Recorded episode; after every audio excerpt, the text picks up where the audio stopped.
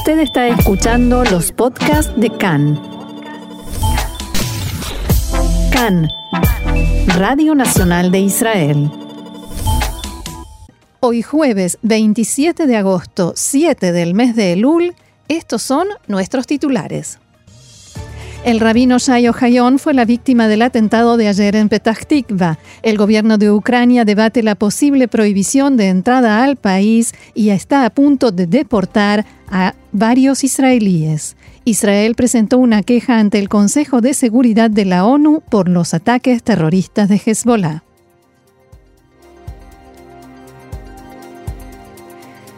Vamos entonces al desarrollo de la información.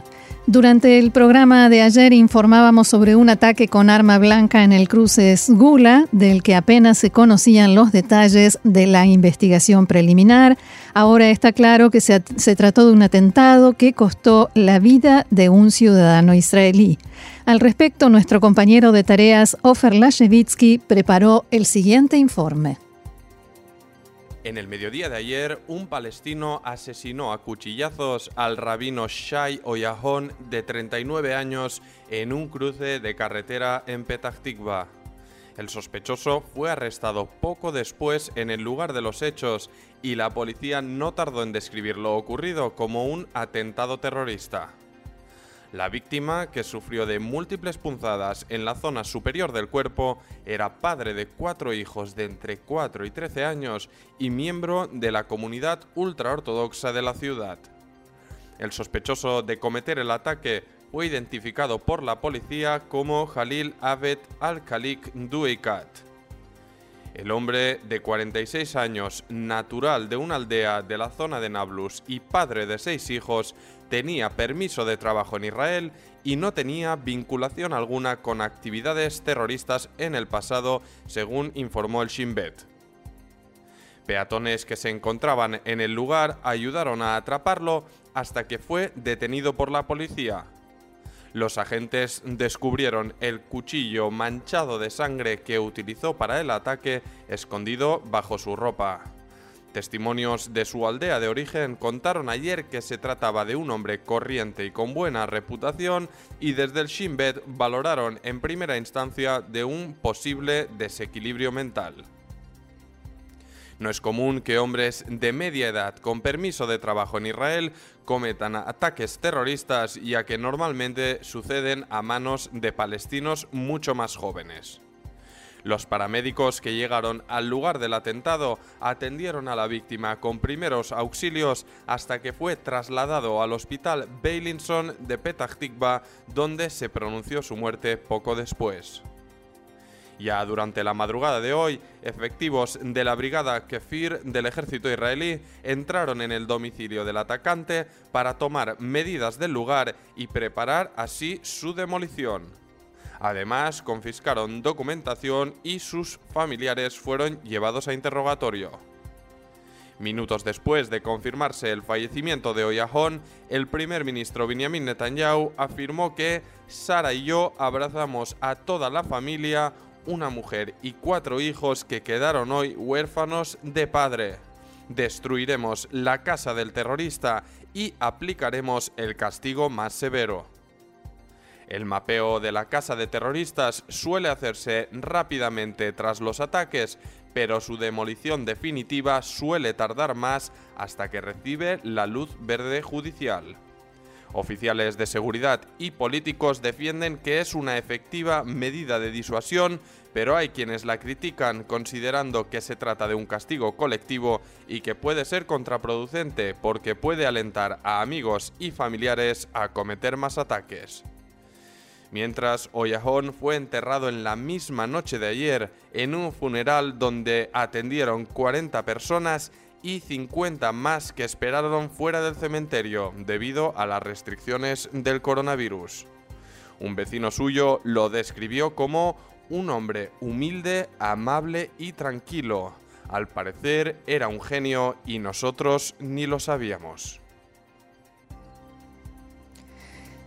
Seguimos adelante, cambiamos de tema y ahora la información tiene que ver con el coronavirus. Según la actualización del Ministerio de Salud, se registraron en las últimas 24 horas 1.937 nuevos casos de corona, lo cual suma un total de 21.145 pacientes con el virus en activo. Entre ellos, 428 se encuentran en estado grave, son 877 las personas han fallecido a causa del virus.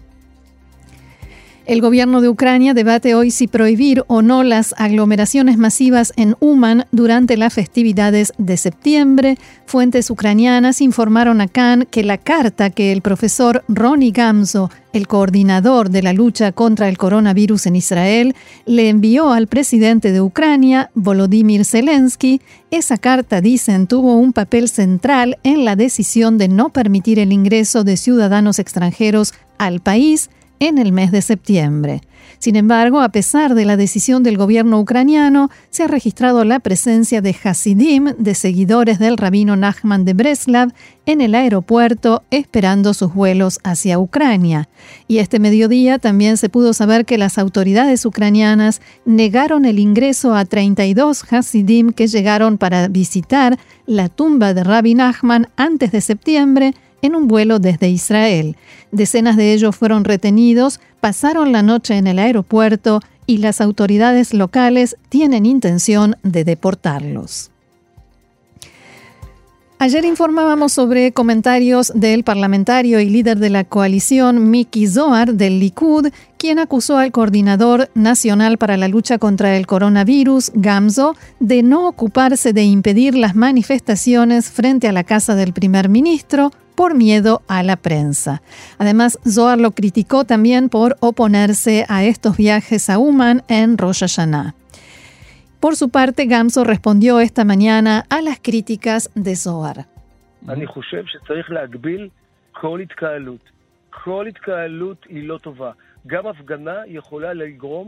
Yo creo que hay que limitar cualquier tipo de aglomeración. Toda aglomeración no es buena. También una manifestación puede provocar contagios, pero hay que entender que a fin de cuentas hay un balance y este balance no lo decide, no lo decide solo el gobierno. El gobierno también puede elegir, pero hay que entender que la Corte Suprema de Justicia no va a aprobar una decisión como esta.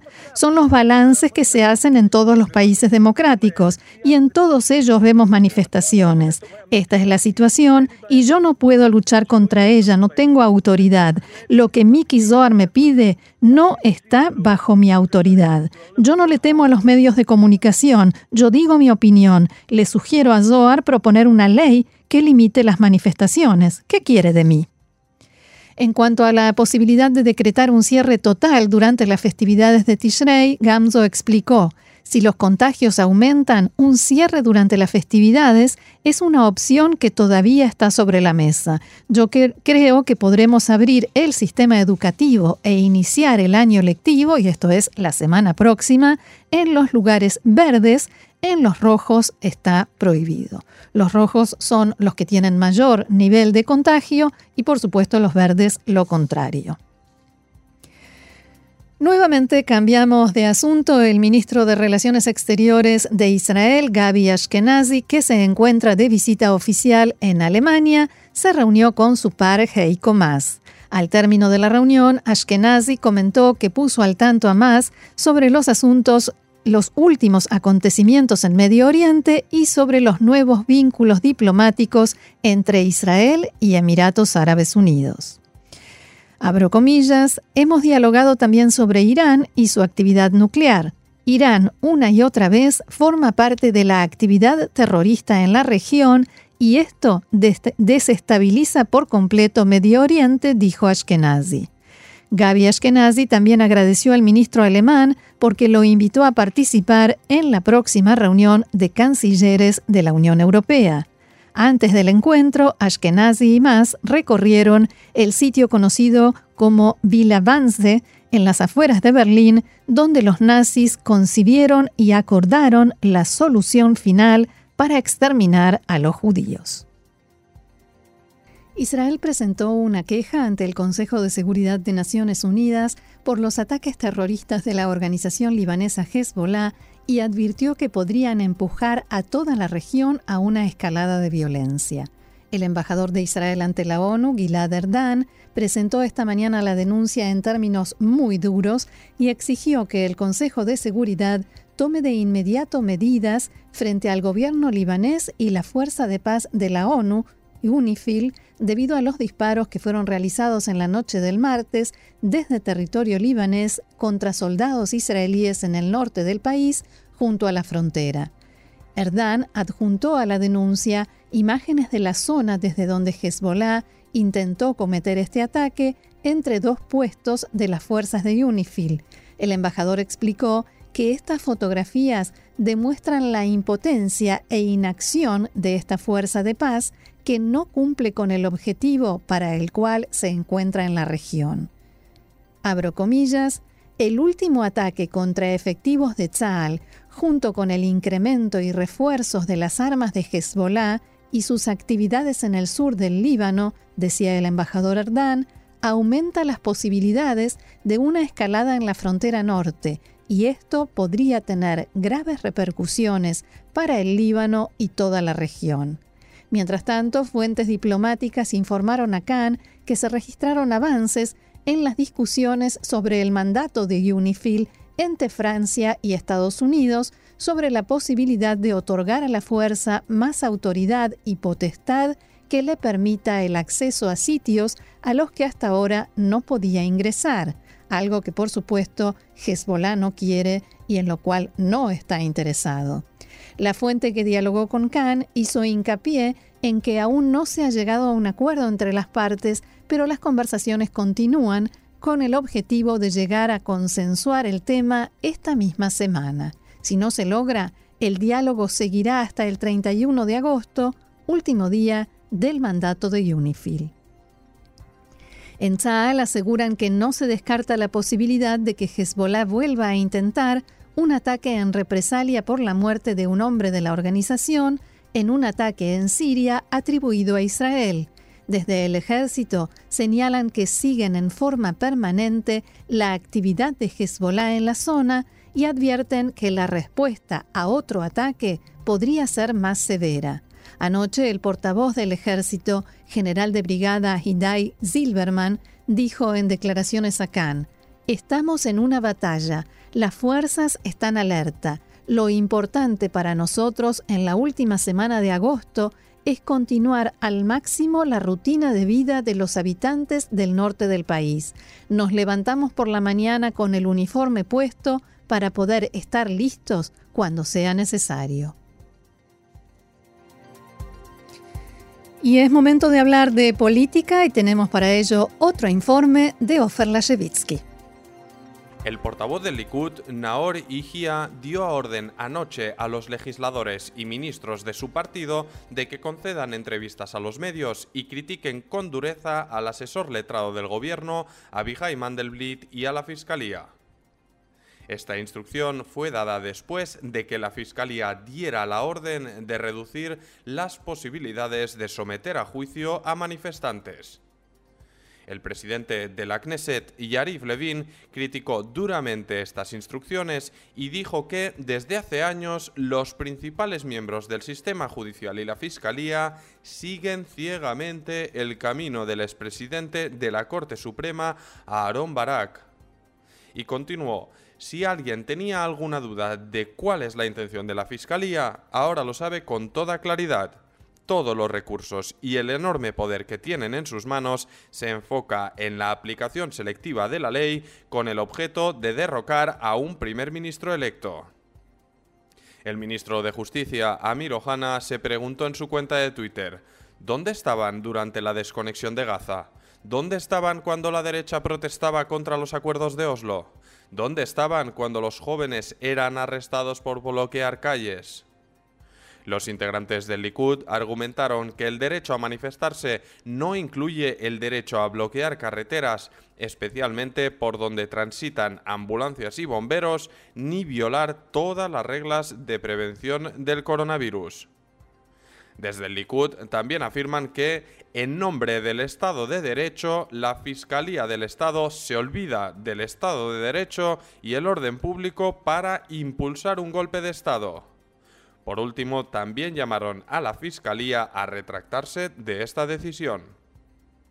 El comunicado de la Fiscalía señala que el derecho de los ciudadanos a manifestarse y opinar sin miedo debe equilibrarse con la necesidad de disuadir a los manifestantes del uso de la violencia y la violación del orden público. Un fiscal de distrito o una persona en su nombre serán a partir de ahora quienes aprueben la presentación de una acusación contra los manifestantes.